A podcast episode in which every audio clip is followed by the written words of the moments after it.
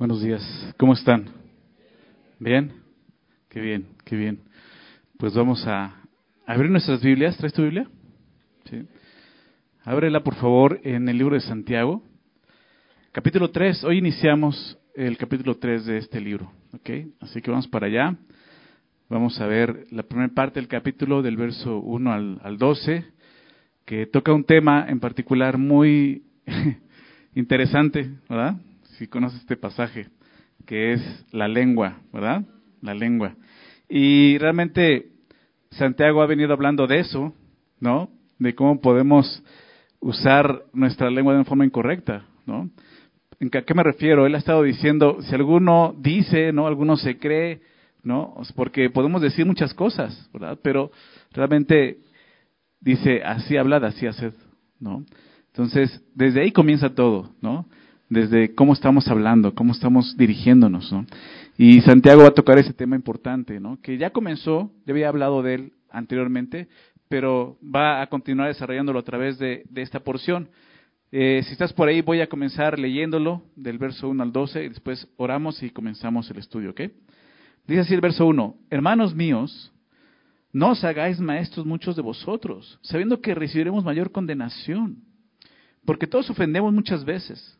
Si alguno no ofende en palabra, este es varón perfecto, capaz también de refrenar todo el cuerpo. He aquí todos nosotros ponemos freno en la boca de los caballos para que nos obedezcan, y dirigimos así todo su cuerpo. Mirad también las naves, aunque tan grandes y llevadas de impetuosos vientos, son gobernadas con un muy pequeño timón, por donde el que las gobierna quiere. Así también, así también la lengua es un miembro pequeño, pero se jacta de grandes cosas. He aquí cuán grande bosque enciende un pequeño fuego. Y la lengua es un fuego, un mundo de maldad. La lengua está puesta entre, entre nuestros miembros y contamina todo el cuerpo. E inflama la rueda de la creación y ella misma es inflamada por el infierno. Porque toda naturaleza de bestias y de aves y de serpientes y de seres del mar se doma y ha sido domada por la naturaleza humana. Pero ningún hombre puede domar la lengua, que es un mal que no puede ser refrenado, llena de veneno mortal. Con ella bendecimos al Dios y Padre y con ella maldecimos a los hombres que están hechos a la semejanza de Dios. De una misma boca proceden bendición y maldición. Hermanos míos, esto no debe ser así. ¿Acaso alguna fuente hecha por una misma abertura, agua dulce y amarga? Hermanos míos, ¿puede ¿Acaso la higuera producir aceitunas o la vid higos? Así también ninguna fuente puede dar agua salada y dulce. Señor, gracias. Gracias por permitirnos estar aquí un día más, con único fin, propósito de conocerte, Señor, de entender, Señor, tu, tu camino para nosotros. Por favor, háblanos a través de tu palabra Ayúdanos a aprovechar la oportunidad que nos das de un día más, un domingo más, estar juntos y meditar en ella, Señor. Rogamos, Señor, te pedimos que sea tu Santo Espíritu, Señor, con nosotros y en nosotros, Señor, revelándonos tu verdad y sobre todo, Señor, mostrándonos lo que hay en nuestro corazón, Señor. No queremos eh, salir de aquí como si nada hubiera pasado, Señor. Por favor, sabemos que tu palabra tiene poder, poder para salvar, para transformar, y eso es lo que te pedimos, Señor. Por favor, haz tu obra entre nosotros. Te lo pedimos en nombre de Jesús. Amén. Eh, pues como te decía, ¿no? Está hablando de ese tema de, la lengua, ¿no? Y en el contexto, Santiago viene hablando, ¿no? De esta religiosidad, ¿recuerdan? Que hemos estado viendo. Eh, religiosidad me refiero a, a, aquella persona que se cree religiosa, pero no es realmente religiosa, ¿no? Esa actitud hipócrita, ¿no? Como Jesús destacó cuando hablaba acerca de los fariseos que eran hipócritas, ¿no? Y estos eh, destinatarios de la carta estaban cayendo en ese error. Ellos, eh, recordemos que eran de origen judío, ¿no? eran judíos de nacimiento, pero ahora habían creído en Jesús. Y al creer en Jesús, empezaron a adoptar como esas, ese tipo de actitudes hipócritas de los fariseos, de los religiosos de su época. Entonces Santiago está, está mostrándoles que eso es, está mal, o sea, no puedes vivir una vida así ahora en Cristo. que Ya cuando la verdad ha sido revelada, pues eso va a transformarte. ¿No? ¿Por, qué, ¿Por qué está mal? Pues en primer lugar, pues no glorificas al Señor, ¿verdad? No estás viviendo una vida cargada de Dios. En segundo lugar, pues es, es un estado muy peligroso, como vimos. Un estado muy peligroso porque realmente estás en esa tibieza espiritual, ¿no? Que Jesús dijo en, Apocalipsis, eh, ojalá fueras frío o caliente, pero porque eres tibio, me, te vomitaré mi boca. ¿no? ¿Qué sentido? Pues a lo mejor, fuera que fueras frío, o sea, que no estuvieras en el Señor, que dijeras, ¿sabes qué? A mí no me interesa Dios. ¿Por qué? Porque hay más oportunidad de salvación. No estás engañado. ¿no? O caliente que estés bien con el Señor. Pero tibio, una persona tibia, el problema de una persona tibia es que piensa que está caliente, pero está frío. ¿no? Y no sabes exactamente cuál es tu condición. Y es peligroso. Es peligroso porque está en juego la eternidad. Tu eternidad. ¿Verdad? Y, Dios quiere que estemos seguros. La semana pasada vimos esta sección donde hablaba de, cómo la fe puede verse y manifestarse por medio de las obras, ¿verdad? La fe están unidas a las obras, ¿verdad? No, no es que somos salvos por obras, ya vimos eso, ¿verdad? Sino somos salvos para obras. Si tú has sido salvo, tu vida va a mostrar esa salvación de una forma diferente de caminar en este mundo. ¿Ok? Y eso tiene que ver mucho con lo que vamos a ver el día de hoy, porque va a tocar un tema en donde todos, como va a decir el texto, todos en algún momento hemos fallado. Y tenemos que ver si realmente eso ha, sido corregido en nuestra vida, ¿ok? Que es nuestra forma de hablar, nuestra manera de hablar, ¿verdad? nuestra forma de, de, expresarnos, la lengua, ¿ok? Entonces comienza diciendo esto, hermanos míos, no os hagáis maestros muchos de ustedes, de vosotros, sabiendo que recibimos mayor condenación. Eh, eh, comienza, como hemos visto, una frase que Santiago va a usar mucho y está usando mucho en su carta, hermanos míos, ¿verdad? Hermanos míos. Y, el sentido es, es lo que he dicho anteriormente. Santiago quiere mostrarles que son, en primer lugar, son sus hermanos. Usted no tiene nada contra ellos. Como un buen pastor, cuando exhorta, quiere dejar claro eso. ¿no? Yo no, no, no es algo personal contra ti. O sea, lo que quiero como hermano en Cristo es que tú adores a Dios es que tú ames a Dios. Y Santiago está buscando eso, hablándoles con ese cariño, hermanos míos. Y, y lo otro segundo es estar reconociendo que Él está en la misma condición que ellos, como lo va a mostrar más adelante. Y les dice, hermanos míos, no os hagáis maestros muchos de vosotros. Eh, Santiago se refiere a, los que se quieren hacer maestros ellos mismos. Porque, o si no dirías, bueno, entonces no puede haber maestros en la iglesia. No, Dios ha capacitado ¿verdad? Algunos creyentes les ha dado dones, talentos y dones espirituales para ejercer ese tipo de ministerio que es el de ser maestro, ¿ok? Pero no se refiriendo a eso, no se refiere a los maestros que han sido llamados y capacitados por Dios, sino a aquellos que se levantan por sí mismos, ¿verdad? Esto es un mal para la iglesia. Una persona que Dios no ha llamado, que no ha capacitado y se levanta para ejercer un oficio así, es, es malo para la iglesia, es peligroso para la iglesia. Y tristemente hay muchos, muchos que lo han hecho. Eh, ¿Por qué? ¿Por qué lo hacen? ¿Por qué harían algo así? Pues, pues motivaciones incorrectas, obviamente. La motivación, eh, lo que motiva a una persona a hacer este tipo de, buscar este tipo de reconocimiento, ¿no? Pues es eso, es, es, es el orgullo, ¿no? Es eh, el, querer tener prestigio, popularidad, ¿no? etcétera, este tipo de cosas que conlleva una responsabilidad de, de, este tamaño. Pero esa motivación no te va a permitir ver ¿no? la responsabilidad como es. Entonces Santiago dice, al parecer muchos en la iglesia estaban tomando ya este lugar, ¿no? Porque así son, así son los religiosos, ¿no? Así, eran los fariseos, ¿no? Les gustaba enseñar y que los escucharan y podían hablar de la palabra y explicar la palabra, etcétera, etcétera y, dice, hey, tengan cuidado, esa actitud es religiosa también. ¿okay? No se hagan muchos maestros de ustedes. Pero dice, ¿por qué? Sabiendo, dice el texto, que recibiremos, ¿qué cosa? Mayor condenación. Mayor condenación. La, aquí la condenación no está hablando de, un juicio eterno, de castigo, sino está hablando de realmente, eh, vamos, va, va a haber eh, más, más, vamos a tener que dar más cuenta de lo que hemos hecho. O sea, al final, como hijos de Dios, como creyentes, venimos hablando de eso, del tribunal de Cristo, el problema de Cristo, 2 Corintios 5.10, o sea, ahí va a haber más, ¿no? Se nos va a demandar más a los que ya hemos tomado un lugar de esta manera, ¿ok? Entonces, eh, lo primero que me llama la atención aquí en la segunda parte del, del, versículo es que Santiago se incluye en este juicio. ¿Sí lo ven? Dice, sabiendo que recibiremos. Él mismo lo sabe. En un sentido, aún maestros que se levantan a sí mismos o maestros que Dios ha levantado, vamos a recibir, ¿no? Mayor, o sea, se nos va a demandar más que otras personas, es el sentido, ¿no? Ahora, ¿por qué un maestro recibirá mayor condenación que cualquier otra persona? Pues esto, esto es debido a que lo que el maestro habla tiene gran influencia sobre otros. Y, de ahí va a tocar el tema de la lengua. O sea, eh, acompáñame a Mateo, ¿no? Creo que ese pasaje los conocemos. Nuevamente, vemos mucho esto en, el Sermón del Monte, ¿no? Mateo capítulo 7, ¿no? parte del Sermón del Monte, la parte final del Sermón del Monte. Quizás recuerdes las palabras de Jesús aquí, en Mateo 7, verso 1. No juzguéis para que no seáis juzgados. Verso 2. Porque con el juicio con que juzgáis, seréis juzgados, y con la medida con que medís, os será medido. ¿Te das cuenta? Está diciendo.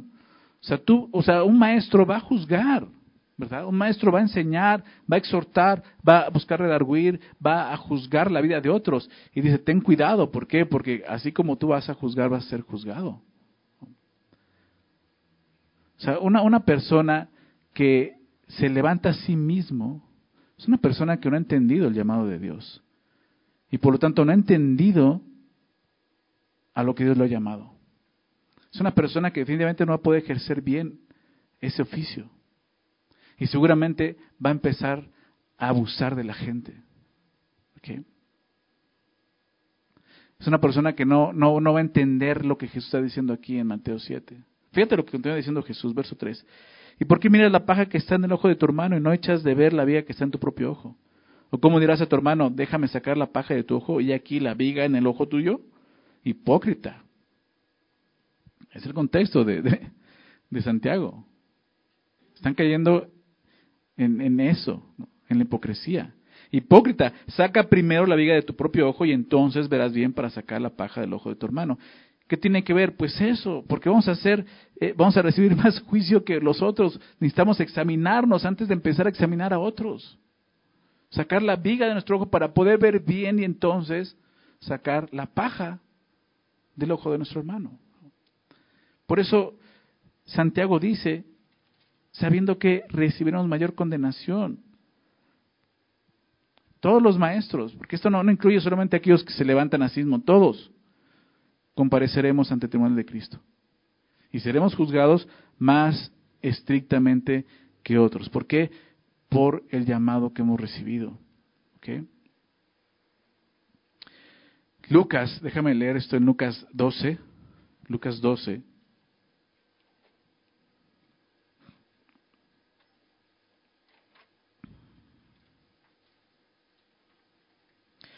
Versículo 47. Dice Jesús, aquel siervo que conociendo la voluntad de su Señor no se preparó ni hizo conforme a su voluntad, recibirá muchos azotes. Aquel siervo que conociendo la voluntad del Señor no se preparó ni hizo conforme a su voluntad, va, va a recibir muchos azotes, dice la palabra. Pero lo que dice el verso 48, mas el que sin conocerla hizo cosas dignas de azotes, será azotado poco, ¿verdad? O sea, va a haber más, misericordia en ese sentido. Pero es lo que dice a continuación, porque todo aquel a quien se haya dado mucho, ¿qué cosa? Mucho se le demandará. Y es el sentido de esto. Va a haber un, un, juicio más estricto por todo lo que se le ha dado, se le ha demandado, ¿verdad? Todo aquel a quien se le haya dado mucho, mucho se le demandará, y a que mucho se le haya confiado, más se le pedirá. Y eso es el sentido de lo que Santiago dice. Sabiendo esto, que recibimos mayor condenación por el llamado que hemos recibido. El, liderazgo cristiano significa responsabilidad. Lo que muchos no entienden. Ven, ven los privilegios, pero no ven la responsabilidad. Y van a ser juzgados por eso. Cuando, cuando la honra es grande, la responsabilidad es más grande. Así es. Déjame citar al pastor Gusick, David Gusick, hablando de, de, esto. En su comentario dice, me gustó lo que él escribe y quería compartírselos. Él pone en su comentario, es fácil, es fácil tomar la posición de maestro a la ligera en la iglesia. Es algo fácil tomar la posición de, maestro a la ligera en la iglesia, sin considerar sus costos en términos de responsabilidad. ¿Verdad? Y muchos son los que quieren ser maestros y no están capacitados, no tienen un llamado. Y cuando no, no se les da ese, ese, ese lugar o ese oficio, pues se van de la iglesia. Ah, aquí no me consideran, yo voy a otro lado donde me consideren. Se vas a otro lado a estropear la obra de Dios, porque no tienes un llamado para eso. Y tenemos que ser sinceros. ¿Por qué? Por lo que va a suceder. Va a haber más condenación. O sea, la exhortación es esta, no te hagas maestro. Si tú crees que Dios te ha dado dones, deja que Dios te llame. Pero tú no te hagas maestro. El maestro que vemos aquí llevará un juicio más severo por cuanto ha sido el encargado de transmitir el consejo de Dios a los hombres. Y eso pone una gran, gran responsabilidad sobre nosotros los maestros. Una gran responsabilidad. Pablo lo entendió y lo vio de esta manera. En Hechos capítulo 20, él, está despidiendo de, los pastores de Éfeso, los llama a la iglesia de Mileto y lo está despidiendo. Es un discurso hermoso, lo, puedes leer en casa y puedes ver un corazón de un pastor que entiende lo que está haciendo como maestro. Y fíjate lo que le dice, solamente voy a leer versos 26 y 27. Hechos 20, 26 y 27. Dice, por tanto, dice Pablo, por tanto, se está despidiendo de ellos. Dice, por tanto, yo protesto en el día de hoy que estoy limpio de la sangre de todos. O sea, Pablo lo tomaba con la seriedad, dice, o sea, es un asunto de vida o muerte. Y yo estoy limpio, dice. Yo estoy limpio de la sangre de todos. ¿Por qué? Verso 27. Porque no he ruido anunciarles todo el consejo de Dios. Un maestro tiene que dar todo el consejo de Dios. Y una persona que no ha sido llamado por Dios como maestro, ¿qué crees que va a pasar? no va a poder dar todo el consejo de Dios, porque no está capacitado por Dios para hacerlo. Y es un asunto serio delante del Señor.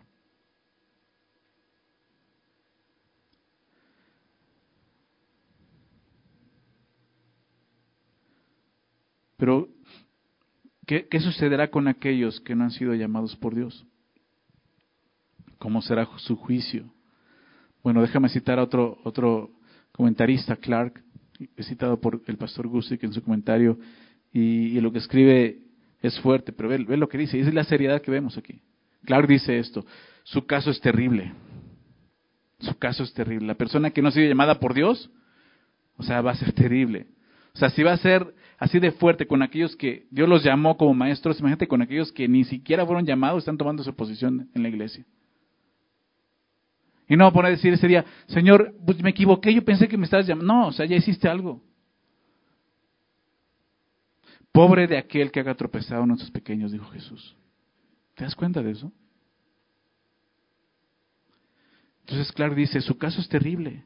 Recibirán mayor condenación que los pecadores comunes, pues no solo pecan al lanzarse al oficio sin que Dios los llame, sino porque su insuficiencia sino, perdón, porque, sino porque por su insuficiencia los rebaños sobre los que asumen el liderazgo perecen por falta de conocimiento. Y Dios exigirá justicia a su cuidador.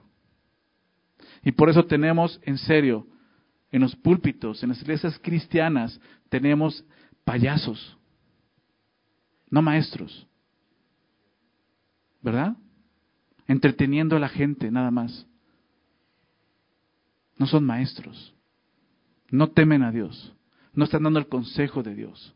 ¿Y cuánta gente está perdida? ¿Cuánta gente llega a esas iglesias realmente con un corazón que está buscando a Dios, con un corazón que Dios ha trabajado y ha quebrantado y, es para que llegue y el pase a gol, ahora le predica el Evangelio y le predica cualquier cosa menos el Evangelio? Es un tropiezo, ¿te das cuenta? Imagínate, si para un un pastor, un maestro que Dios ha llamado y que ha capacitado, el juicio va a ser así más severo, cuanto más para aquellos que dicen, pues yo voy a ser ahora pastor. No tienes ni un llamado, no tienes ni siquiera los dones para hacerlo. Tengan cuidado. Tengan cuidado con esas personas. ahí no vas a crecer en el Señor, no vas a conocer al Señor. ¿Me explico? La iglesia necesita personas, maestros, que enseñen la palabra con seriedad y con toda la responsabilidad que conlleva. Eso es lo que este pasaje nos está enseñando. Versículo 2. Porque todos ofendemos muchas veces. Si alguno ofende en palabra, este es varón perfecto, capaz también de refrenar todo el cuerpo. Y va a empezar a hablar de la lengua. Y, tú dices, ¿y qué relación hay entre, entre el verso 1 y todo lo demás? Pues hay mucha relación, ¿no? Podemos preguntar, ¿por qué Santiago pasa de hablar de los maestros que se autopromueven a hablar de la lengua? ¿Por qué? Porque la lengua es la herramienta principal de un maestro. ¿Estás de acuerdo? Y ese es el problema. Lo hacen realmente sin responsabilidad. Y pueden hablar cualquier babosada y tontería sin darse cuenta que están siendo un tropiezo para aquellos que vienen a buscar al Señor. Y por eso es esta exhortación. Los maestros tenemos mucho más oportunidades de pecar con la lengua. Es la realidad. Por eso dice, para empezar dice, porque todos ofendemos muchas veces. Entonces pasa de los maestros a decir, pues la verdad es que todos ofendemos muchas veces. Aquí no estoy hablando solo de los maestros, estoy hablando de todos en general. Y es la realidad. Es uno de los pasajes donde nos muestra la condición del hombre. Todos hemos pecado, ¿verdad? O sea, la Biblia nunca pone en, tela de juicio, a ver, ¿quién, ¿quién ha pecado y quién no ha pecado? O sea, la Biblia dice, todos hemos pecado. ¿Por qué digo esto? Porque hay muchas personas que aún siguen pensando, yo nunca he pecado, yo nunca he pecado. Eh, bueno, he hecho cosas malas, pero yo nunca he pecado. No, eso es pecado. Has ofendido a Dios y todos en algún momento hemos ofendido muchas veces. La palabra ofender aquí significa tropezar. No es tanto caer, tropezar. Y es interesante porque no es algo que haces premeditado, ¿me explico? O sea, cuando tú tropiezas, no estás pensando, ah, me voy a tropezar ahí. ¿Verdad? O sea, tropiezas porque no te fijas o porque no tienes cuidado, porque realmente hubo un escalón ahí mal ubicado y... ¿Te ha pasado? Dices, también caído. es el sentido de la palabra. No es algo premeditado, es algo que ocurre sin darte cuenta. ¿Por qué? Pues porque somos pecadores. Santiago está mostrando, o sea, la verdad es que muchos ofendemos. Esa es la realidad de nosotros. Ahora, anteriormente Santiago ya había dicho que la persona que no tiene control de su lengua no practica la, religión verdadera. Y, va a empezar a tomar ese tema. Déjame leerlo, verso 26 del capítulo 1. Si recuerdan ustedes, acompáñenme ahí. Si alguno se cree religioso, o sea, no de esa religiosidad. Si alguno se cree religioso entre ustedes y no refrena su lengua, desde ahí tocó ese tema y aquí ya lo va a desarrollar. No puedes ni siquiera poner alto a tu lengua, no puedes domarla. No puedes tener el control de tu lengua. ¿Qué sucede? O sea, eso, es una evidencia de que algo está mal, sino que engaña su corazón o estás engañando. ¿Qué pasa? La religión de tal es vana. Y te vamos a ver por qué dice esto. Aquella persona que no puede tener el control, y dices, bueno, pero aquí dice que ofendemos muchas veces, sí, pero ya te lo dije, es, un tropiezo, no es algo que estás haciendo premeditadamente, es algo que puede suceder. Dice a continuación el verso 2 del capítulo 3, si alguno no ofende en palabra, ese es varón perfecto, capaz de, también de refrenar todo el cuerpo. Una de las formas en que se manifiesta la realidad de una fe genuina, verdadera, no vana, no vacía, es en el modo de hablar, es lo que es Santiago. Y, se puede entonces, sí. El, poder de, de hablar es uno de los recursos más grandes y más valiosos que Dios nos ha dado como seres humanos. ¿Te has dado cuenta? Nadie, nadie más, ni ningún animal tiene esa capacidad de comunicarse como el ser humano. Claro, los animales tienen, hacen sonidos, pero no, no verbalizan, ¿me explico? No tienen un lenguaje, un, dialecto, un idioma. no hay un idioma. O sea, hacen sonidos y con eso se comunican y está bien, hay una comunicación, pero no como el ser humano que puede expresarse como lo hacemos nosotros. ¿Verdad? ¿Te has dado cuenta de eso? Nadie más tiene esa capacidad. Y creo que eso viene, lo que hablar más adelante, porque fuimos hechos a la semejanza de Dios. Y Dios habla. ¿Y qué ocurre? Y crea, ¿verdad? El poder, el poder de, de, de, hablar, ¿no? Quiero dejar algo claro ahorita que estoy tomando este, este tema. Muchos enseñan, esos falsos maestros, como te digo, que tu palabra tiene poder. ¿no?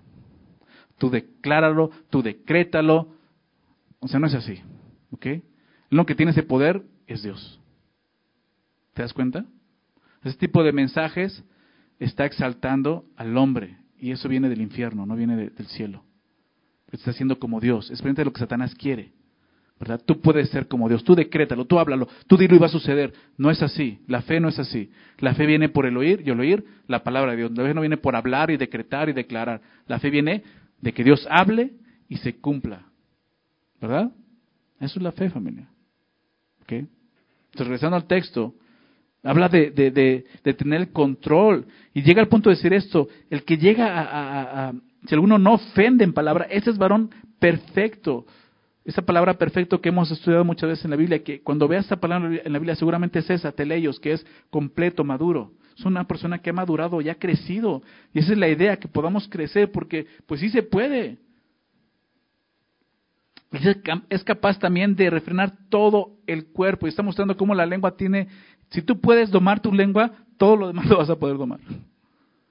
¿Verdad? Es lo que está diciendo. O sea, lo más difícil para nosotros al tener el control es la lengua. Es el hablar, cómo nos expresamos. Eso es lo que Santiago nos está mostrando. Como te decía, es un recurso muy valioso, muy grande que Dios nos ha dado como seres humanos. Por medio de, de la lengua no solo podemos comunicarnos, sino también podemos expresarnos. Y a continuación Santiago va a presentar seis analogías para ilustrar el poder que tiene la lengua. Fíjate lo que dice el verso 3. Las primeras dos. Dice, he aquí nosotros ponemos freno en la boca de los caballos para que nos obedezcan y dirigimos así todo su cuerpo. Mirad también las aves, aunque tan grandes, las naves, perdón, aunque tan grandes y llevadas de impetuosos vientos, son gobernadas con un muy pequeño timón, por donde el que las gobierna quiere. Así también la lengua es un miembro pequeño, pero se jacta de grandes cosas. Y aquí cuán grande bosque enciende un pequeño fuego. Entonces, los dos primeros ejemplos, las dos primeras analogías son el freno y el timón. Nos muestra, eh, eh, esta primera parte nos muestra el poder que tiene la lengua de gobernar, de dirigir, ¿se dan cuenta? Ahorita lo vamos a ver. Pero él dice, miren, o sea, vean cómo nos podemos poner un freno en la boca de un caballo para domarlo, para que nos obedezca. Lo que estas dos ilustraciones nos muestran es como un, pequeño, es como un pequeño instrumento puede tener el control de cosas más fuertes y más grandes que él. Y así es la lengua. El caballo, es el ejemplo que pone, es un animal, es una bestia, es un animal muy fuerte, muy fuerte, tiene mucho poder, ¿verdad? En sus piernas, sobre todo. Pero se puede dirigir por un pequeño freno en su boca. Así es como lo dirigen los jinetes. En su boca tiene un freno que se le jala y con eso lo vas dirigiendo para donde tú quieres. Dice, fíjate, nada más algo tan pequeño se le puede domar. Y dirigimos así, dice, todo, todo su cuerpo. El énfasis también está en el poder que tiene de dirigir todo, todo el animal. Así es la lengua. Verso 4. Mira también las naves, está hablando de los barcos, esos barcos enormes, ya en aquel tiempo ya había barcos enormes. Dice, aunque tan grandes, recordemos, en ese tiempo los barcos eran hechos de madera, no, como el día de hoy de metales, de madera. Y aunque tan grandes y llevadas de impetuosos vientos, o sea, por lo grande es difícil tener el control de, de, una nave así en, en, el mar. Y no solo eso, aparte los vientos que, que tienen control y se los llevan.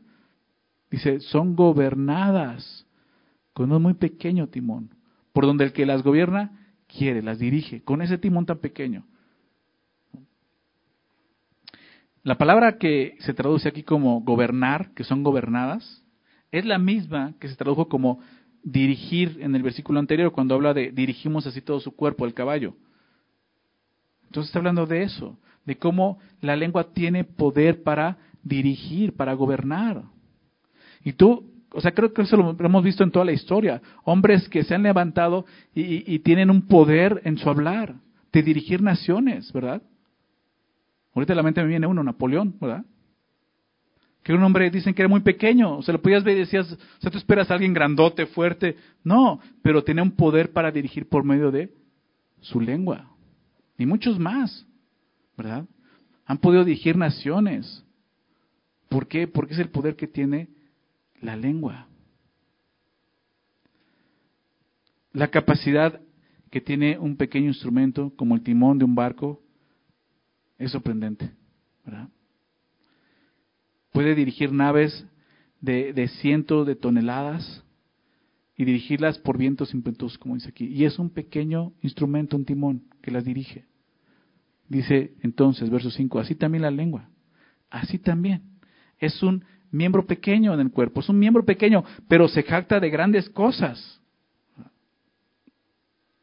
Y la lengua, aunque habla del, del, miembro del, del, que tenemos en la boca, claro que se está refiriendo al poder que tenemos los seres humanos para poder verbalizar ideas y conceptos, como decía anteriormente. Entonces, realmente la lengua tiene, tiene poder, nuestro hablar tiene poder. Es increíble cómo algo tan pequeño como la lengua puede ejercer un enorme poder, ya sea para bien o para mal. Y es el asunto que, está hablando Santiago.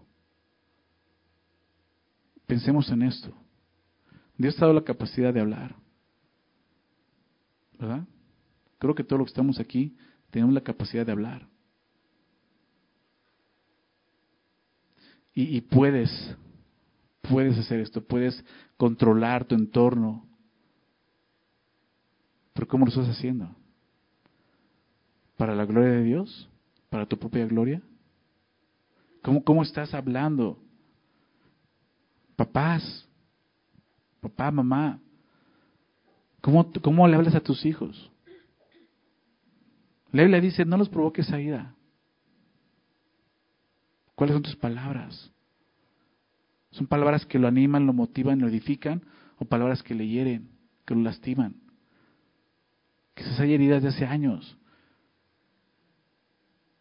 porque le has dicho cosas feas, porque lo tratas mal, lo haces sentir, lo menosprecias.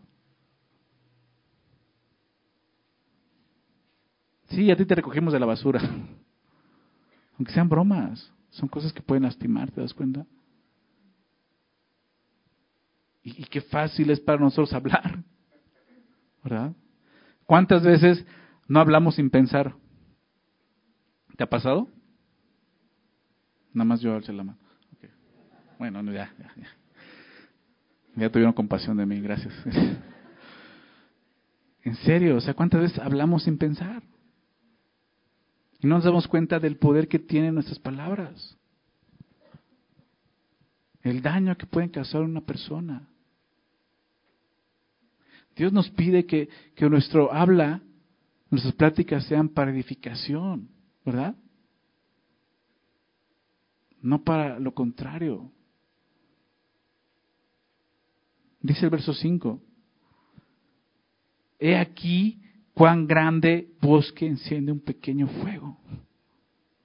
Te decía, es increíble ver cómo algo tan pequeño como la lengua puede ejercer el poder, ya sea para bien o para mal. Pero el sentido de Santiago es cuando se hace para mal. Dice, cuán grande bosque enciende un pequeño fuego. Y la lengua es, es, es, es, esa pequeña chispa que puede encender todo un gran bosque. Es lo que dice. Piensa en eso. Mira, la Biblia tiene mucho que decir al respecto en cuanto a este tema de la lengua. Mucho. Mucho. ¿Y sabes por qué? Porque fallamos mucho en eso.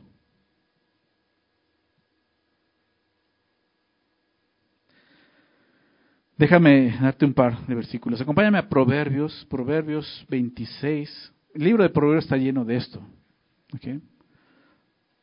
O sea, está viendo toda la referencia acerca de esto y, y, decía, no, o sea, son muchas. Mejor agarro un texto en particular y vemos eso. ¿no? Y Proverbios 26 habla muy claro de esto. Versículo 19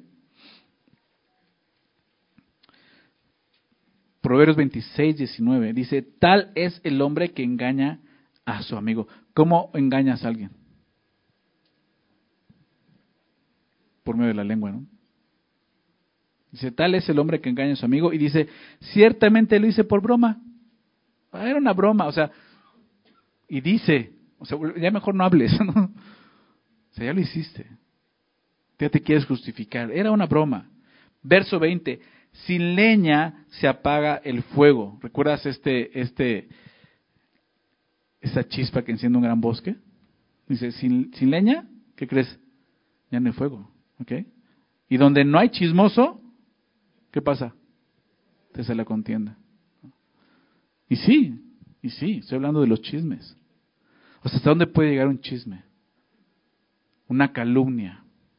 El hablar de alguien, el hablar mal de alguien, algo que ni siquiera te consta, pero ahí andas transmitiendo los chismes y hablando mal.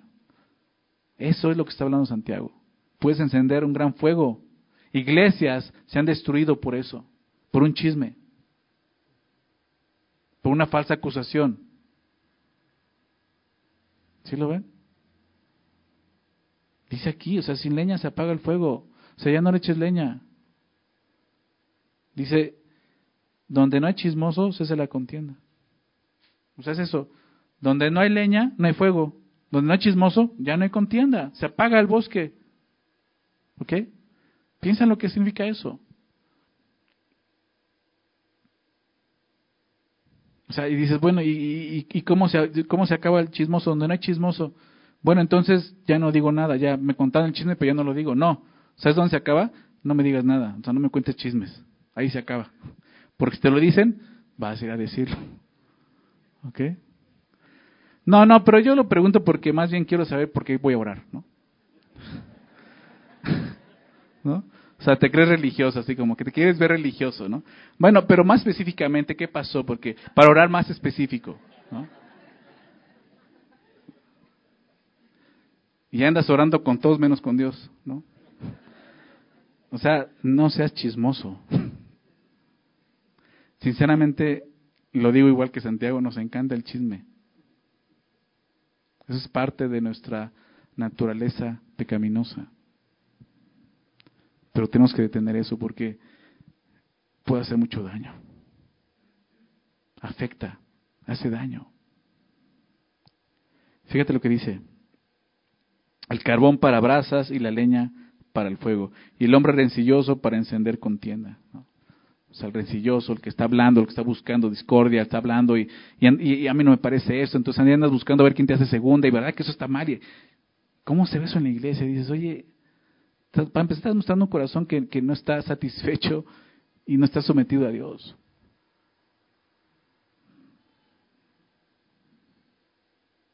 Dice verso 22, las palabras de quién? Del chismoso. O sea, si, si en la iglesia no hubiera chismosos, no estaría esto en la Biblia, ¿estás de acuerdo? Sea, así de sencillo.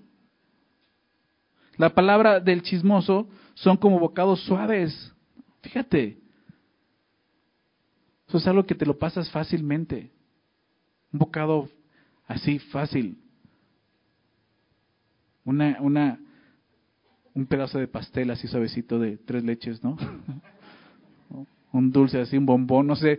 Se dice, es un bocado suave y penetra hasta las entrañas.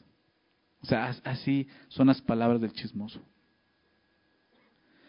Como escoria de plata echada sobre el tiesto, son los labios lisonjeros y el corazón malo. Fíjate, labios qué? Lisonjeros, o sea, labios que están aludando, que buscan quedar bien, que son barberos, ¿no? Como decimos comúnmente, estoy hablando de eso palabras. ¿Qué estás buscando? ¿Qué intención tienes en decir lo que dices? En empezar a halagar a alguien. Eso es lo que quieren los maestros que se hacen maestros. Que los halaguen, ¿verdad? Y es pura hipocresía, pura apariencia todo lo que viven ahí. Dice a continuación, el que odia disimula con qué? Con sus labios.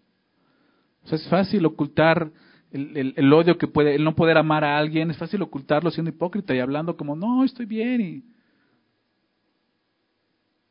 no tengo nada contra ti, pero tu corazón arde. O sea, ¿te das cuenta cómo la lengua te ayuda a ser hipócrita? A levantar esa, esa careta.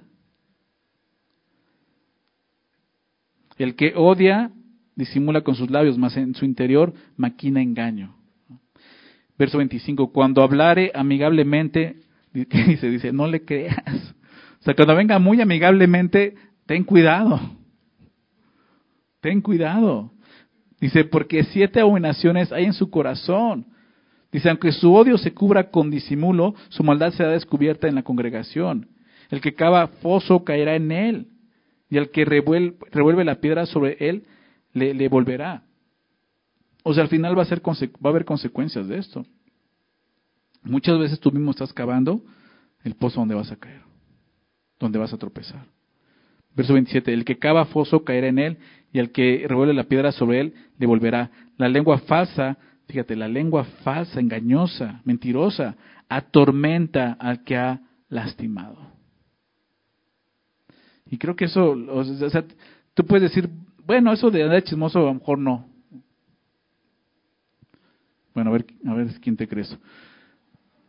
Pero creo que todos en el momento hemos, hemos sido afectados por la lengua de alguien, ¿no te parece? Traicionados, nos hemos sentido traicionados. ¿No te ha pasado? O sea, empieza a verlo de esa manera. ¿Para qué? Para que tú empieces a ser prudente y sigas el consejo. La lengua falsa atormenta al que ha lastimado y la boca lisonjera hace resbalar. Nuevamente, pone tropiezo. ¿Y, y cuántos maestros se levantan y buscan eso? Agradar a los hombres, decirles cosas bonitas para que no se vayan. Qué error. Llega a una iglesia, está buscando un lugar donde, donde te rasquen la oreja nada más, como dice Pablo. Donde te hablen cosas que a ti te gustan, pero no la verdad de Dios.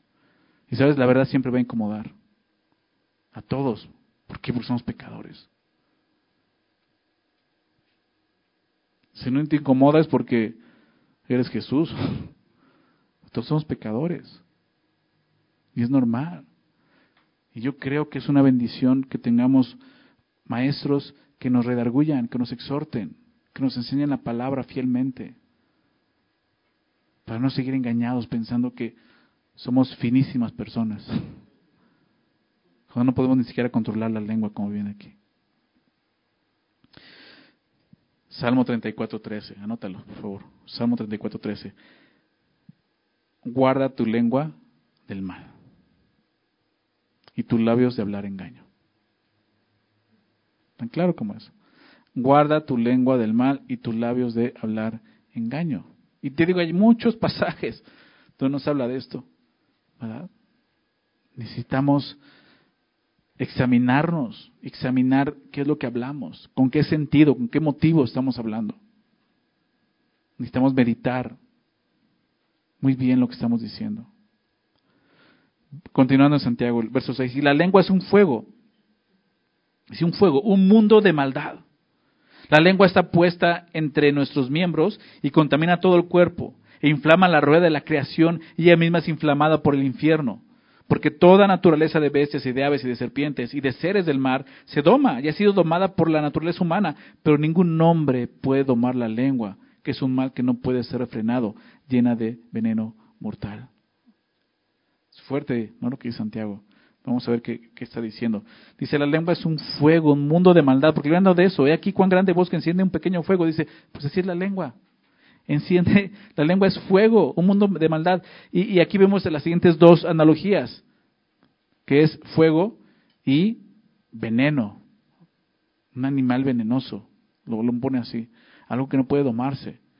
Ilustran el poder que tiene la lengua de destrucción. Ya vimos en la primera parte el poder que tiene la lengua de dirigir, ¿recuerdas? Aquí vemos el poder que tiene de destruir. Lo deja muy claro.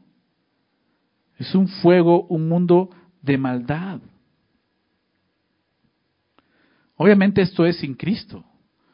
Esto es sin la dirección del Espíritu Santo. Así es la lengua.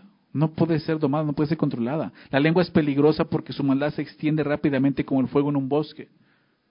Así rápidamente puede extenderse un chisme, una acusación, ¿verdad? Así. Y dice, la lengua está puesta entre, entre, nuestros miembros Y ahí está. Qué increíble. Dices, ¿y entonces por qué Dios no la dio? ¿Sabes, ¿Sabes quiénes pensaban de esa manera? Todos esos monjes en la antigüedad que hacían sus votos de silencio. Entonces no hablo, para no pecar. Qué ridículo. Porque Jesús dijo, pues mira, si ya ves a una mujer para codiciarla, ¿qué crees? Ya pecaste. Bueno, entonces me tapo los ojos ahora. O sea, Dios te dio miembros para usarlos, no para guardarlos y decir no voy a pecar. Es para usarlos, pero sin pecar. ¿Sí me explico? Está diciendo, o sea, es un miembro que está en nuestro cuerpo, pero Dios no nos lo dio para eso. Y puedes pensar en, un, en muchas cosas que Dios te ha dado en tu cuerpo mismo y lo usas para pecar y Dios no te lo dio para eso. Los, los corintios decían, pues mira, o sea, eh, los vientres, la vianda para los vientres y los vientres para la vianda, ¿no? O sea, si Dios nos dio un estómago es para comer, así que yo voy a comer. ¿Sabes por qué dicen eso? Porque dicen, pues Dios nos dio un órgano sexual, vamos a darle. Dices, no. Todo es lícito, pero no todo conviene. No todo edifica. Yo no me voy a dejar dominar por algo así. Y aquí es un ejemplo como tal, como la lengua. Dios te la dio, está puesta ahí. Pero ¿sabes qué? Dice, contamina todo el cuerpo. ¿En qué sentido? Jesús lo dice de esta manera. Acompáñame a Mateo 15, por favor. Mateo 15. Mateo 15. Quizás recuerdes este pasaje, eh, no lo voy a leer todo, pero viene hablando, eh, los fariseos se acercan a él, ¿no? Eh, preguntándole a Jesús por qué los discípulos no siguen las tradiciones de los ancianos, por qué no solo lavan las manos, no hablando como de una, de una pureza de lavarse las manos para comer en sí, sino más bien de una forma religiosa, ceremonial. ¿Por qué no hacen esa ceremonia? Que no venía en la ley. Es una tradición de los judíos. Entonces le empiezan a juzgar, ¿por qué no hacen esto? Entonces Jesús eh, les dice, le contesta, ¿no? verso 7, hipócritas, les dice, bien profetizó de ustedes Isaías cuando dijo, este pueblo de labios me honra. Está la lengua, de labios me honra. Pero ¿qué dice? Mas su corazón está lejos de mí. Ya vimos esto en Santiago. Es el, ese es el punto de Santiago. Ese es el hipócrita, ese es el religioso de labios, de labios, pero su corazón no está en Dios. Es muy fácil hacer eso. Pues en vano me honran, enseñando, maestros, enseñando como doctrinas mandamientos de qué? De hombres, no de Dios. Esos son los que se levantan a sí mismos, que no tienen el llamado de Dios. Y llamando hacia la multitud les dijo, oíd y entended, Jesús les dice esto, no lo que entra en la boca contamina al hombre, porque es lo que dice, ¿no?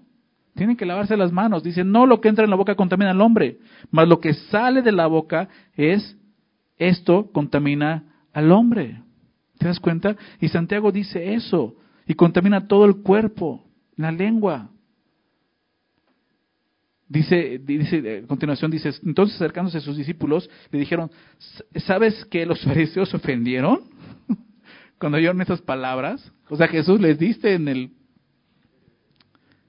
en el asunto, ¿no? ¿Sabes que se ofendieron? Pero respondiendo él dijo, toda planta que no plantó mi Padre Celestial será desarraigada. Dejadlos, son ciegos, guías de ciegos. Así son esos maestros que se levantan a sí mismos. Ciegos, guías de ciegos. Y si el ciego guiara al ciego, ambos que caerán en el hoyo. En respondiendo Pedro le dijo, explícanos esta parábola. Jesús dijo, también ustedes aún eh, también ustedes sois aún sin entendimiento.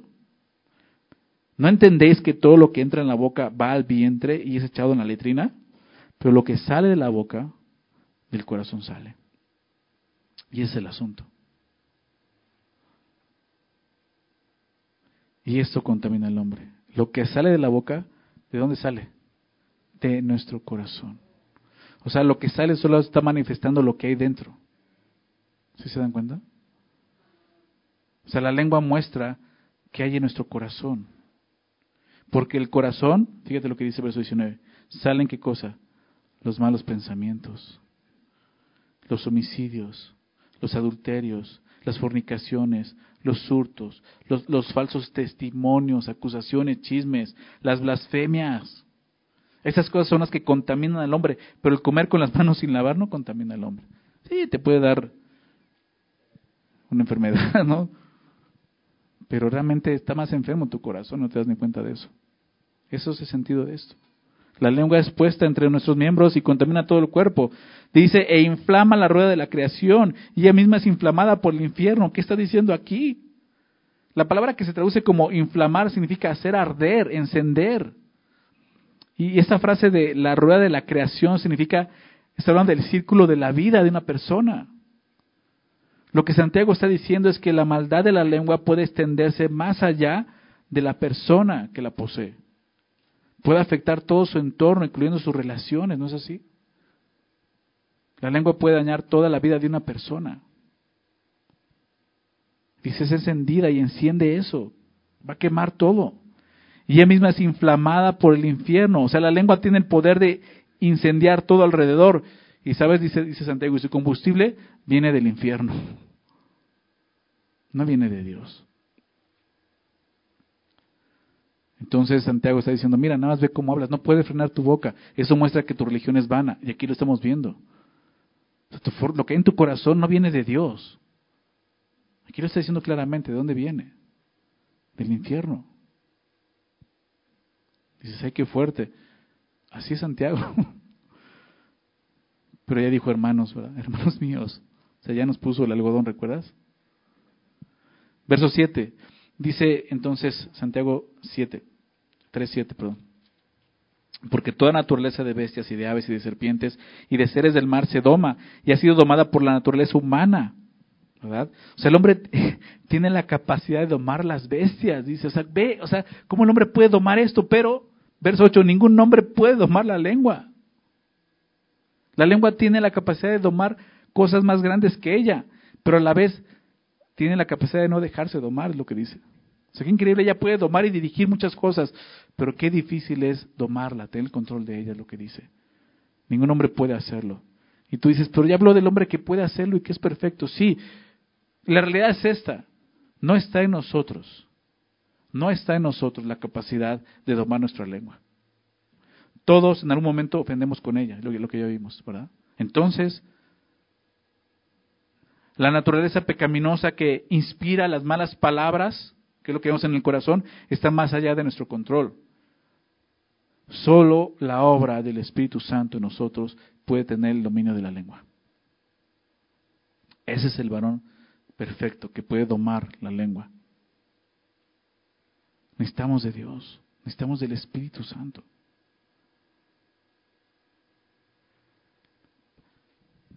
Parte del fruto del Espíritu que es amor es templanza, ¿recuerdas? Templanza. Y templanza es dominio propio. Una persona que se cree religiosa, una persona que no es religioso, pero se cree, como he estado viendo, es una persona que no puede refrenar, no tiene al, Espíritu Santo, no puede controlar, no tiene, no tiene dominio propio. Necesitamos del Espíritu Santo, es así como se puede hacerlo. Continúa leyendo, continúa leyendo y dice esto. Pero ningún hombre puede domar la lengua, que es un mal, fíjate, aquí lo expresa, es un mal que no puede ser refrenado, llena de veneno mortal, es la ilustración que te decía. Vemos que es como un fuego que se enciende, pero aquí dice es un veneno, es un veneno mortal. La lengua puede destruir a alguien como un animal indomable que, que va a inyectar su veneno mortal. Pablo describe al hombre sin Cristo en Romanos capítulo 3, ¿recuerdas? No hay ni uno justo, no hay ni uno bueno, no hay quien busque a Dios. Se han hecho inútiles. Y en los versículos 3 y 14, si quieres anótalos, Romanos 3, 3 y 14, menciona esto, citando uno de los salmos, dice, sepulcro, sepulcro abierto es su garganta. O hablando de la lengua, sepulcro abierto, o sea, un sepulcro habla de, muerte, una tumba. Dice, así hay muerte en su garganta. Con su lengua engañan.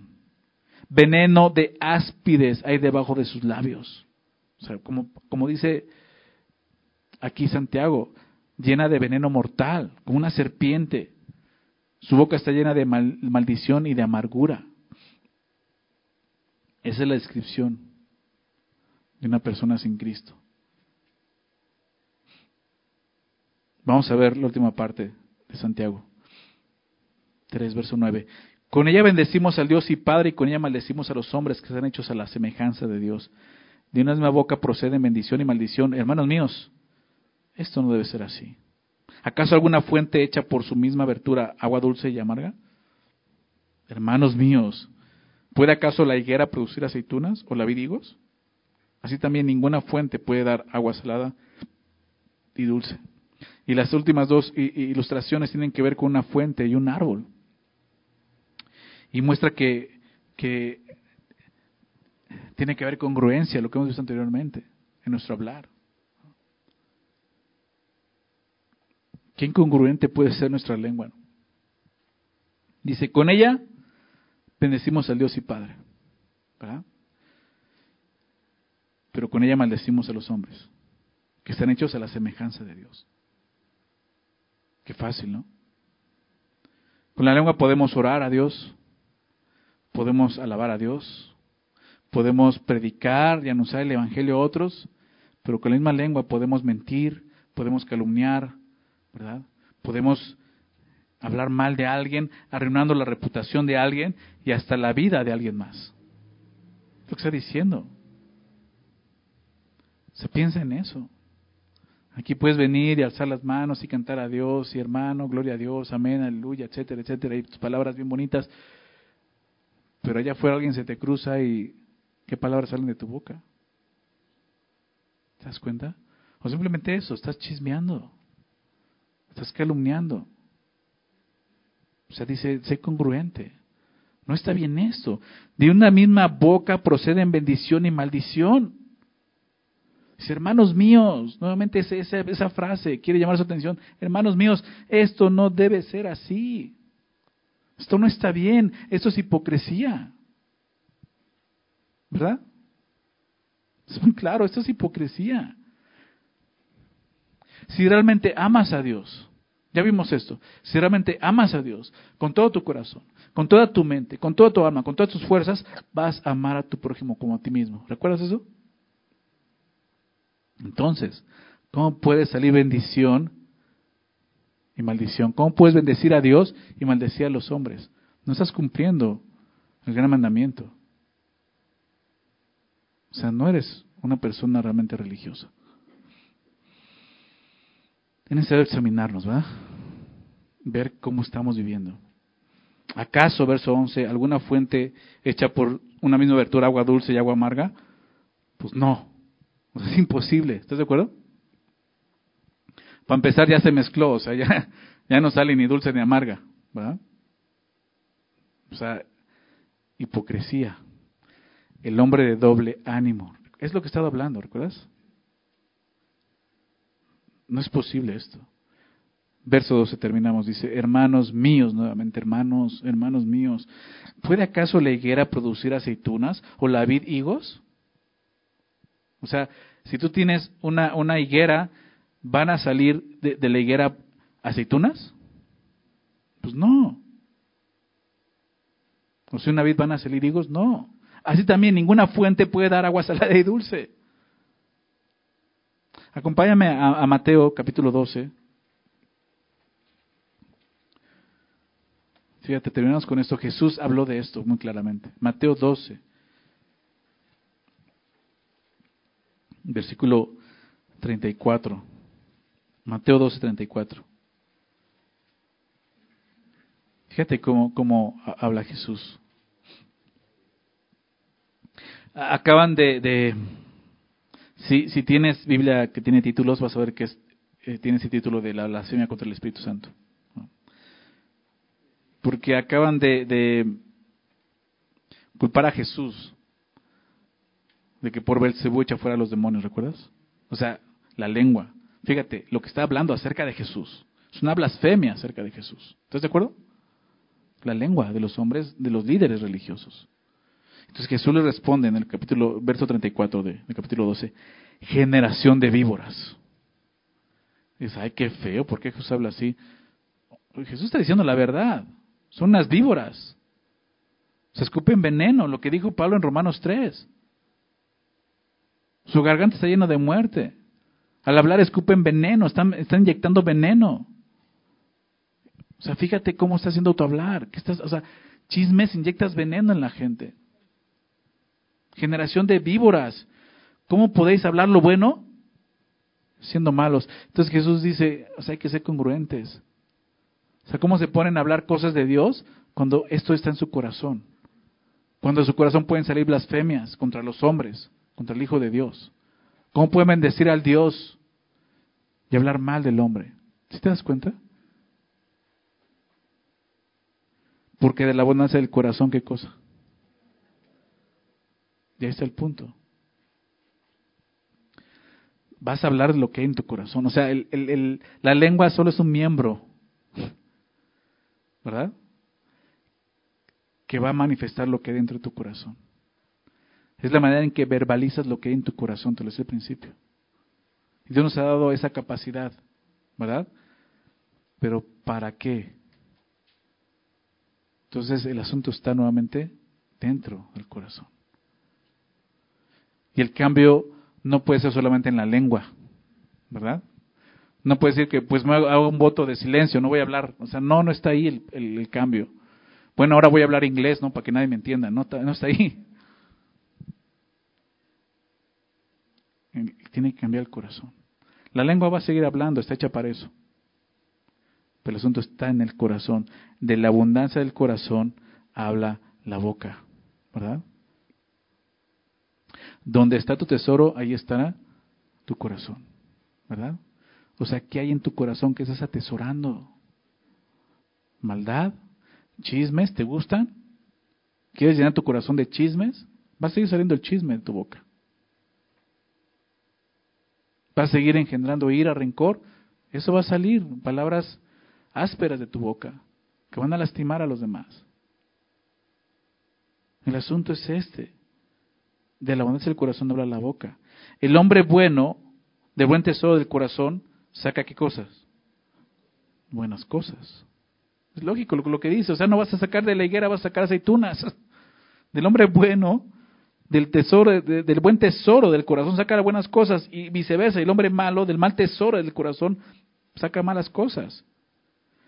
Mas yo os digo, dice Jesús, que de toda palabra, toda palabra ociosa, ociosa, necia, toda palabra ociosa que no, que no cumple el objetivo por el cual Dios te dio una lengua, que es edificar, toda palabra ociosa que hablen los hombres, de ella darán cuenta en el día del juicio.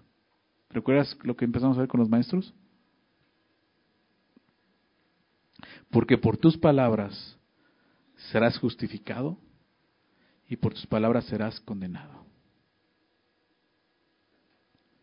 Entonces el asunto de Santiago es lo que Jesús, el asunto de, de, Jesús es lo que Santiago nos estado enseñando. La religión empieza con un corazón piadoso, un corazón que ha sido impactado por la gracia de Dios, que se ha rendido al Señor y que ahora vive para el Señor se va a manifestar. Galatas 5 dice, manifiestas son las obras de la carne, ¿recuerdas? Y manifiestas son las obras de la carne, verso 19. O sea, no son cosas que puedes ocultar, se va a manifestar, tu carne va a salir en algún momento, se va a manifestar. Quisiéramos que no fuera así. Pues la hipocresía no sirve de mucho. O sea, en un momento se va a manifestar quién eres. Y aquí en la iglesia puedes ser una persona, en tu casa puedes ser otra persona, pero está manifestando quién eres. Y eres un noble, eres una persona, eres un hombre, una mujer de doble ánimo. Y Dios no quiere eso. ¿Por qué? Porque te estás engañando a ti mismo. Con todo esto lo que Dios quiere y busca en nosotros es que nos examinemos realmente delante del Señor. No porque Él lo necesite, no porque los demás lo necesitan, porque tú y yo lo necesitamos. Necesitamos examinar qué está en nuestro corazón. ¿Por qué? Porque ya lo vimos. De la abundancia del corazón, habla la boca. No importa que tengas una jerga cristiana y te sepas todos los shalom y shalalai. Hasta hables en lengua si quieres. Fíjate. ¿Qué sale de tu boca? ¿Qué hay en tu corazón? Necesitamos examinarnos. Esta carta de Santiago tiene ese propósito. Nos lleva a examinar realmente si, si, si estamos en la fe o no. Algo que, que la Biblia nos enseña y nos pide mucho, examínense. Es mi oración que podamos aprovechar esta carta. Que no pasemos de ella así como si nada hubiera pasado en nuestras vidas. Que realmente Dios nos transforme a través de ella. Vamos a orar eso, ¿les parece?